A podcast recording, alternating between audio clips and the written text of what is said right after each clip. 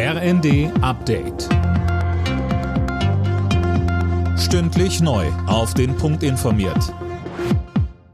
Ich bin Dirk Jostes. Guten Morgen. In der Türkei und in Syrien suchen Rettungskräfte nach den schweren Erdbeben weiter mit Hochdruck nach Überlebenden. Die Zahl der Toten steigt weiter an. Mindestens 4300 Menschen kamen ums Leben.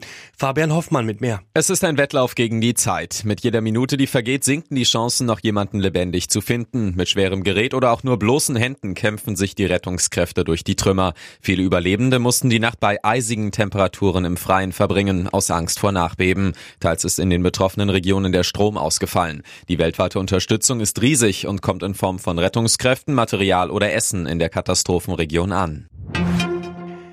Nach der Messerattacke von Brokstedt mit zwei Toten will Justizminister Buschmann Konsequenzen ziehen. Sönke Röhling in den Funke-Zeitungen spricht er sich dafür aus, dass sich die Justizbehörden besser vernetzen sollen. Ja, denn das habe im Fall von Brokstedt anscheinend nicht funktioniert, so Buschmann. Der mutmaßliche Täter war straffällig geworden und es wurde eine Abschiebung vorbereitet. Dann wurde er allerdings nicht mehr erreicht. Buschmann fordert deshalb, dass die Ausländerbehörden informiert werden, wenn Asylbewerber in U-Haft kommen und auch wenn sie wieder freigelassen werden. Außerdem will er die Hürden für die Abschiebung straffällig gewordener Ausländer senken. In Berlin beginnt heute der Prozess um die Todesfahrt am Kudamm im vergangenen Sommer. Dem 29-jährigen Angeklagten wird Mord und versuchter Mord vorgeworfen. Er soll im Juni mit Absicht in eine Schülergruppe gefahren sein. Eine Lehrerin starb.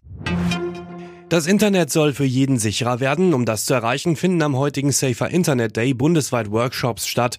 Bei denen kann man lernen, Gefahren im Netz zu erkennen und an wen man sich wenden kann, wenn man Opfer einer Straftat wird.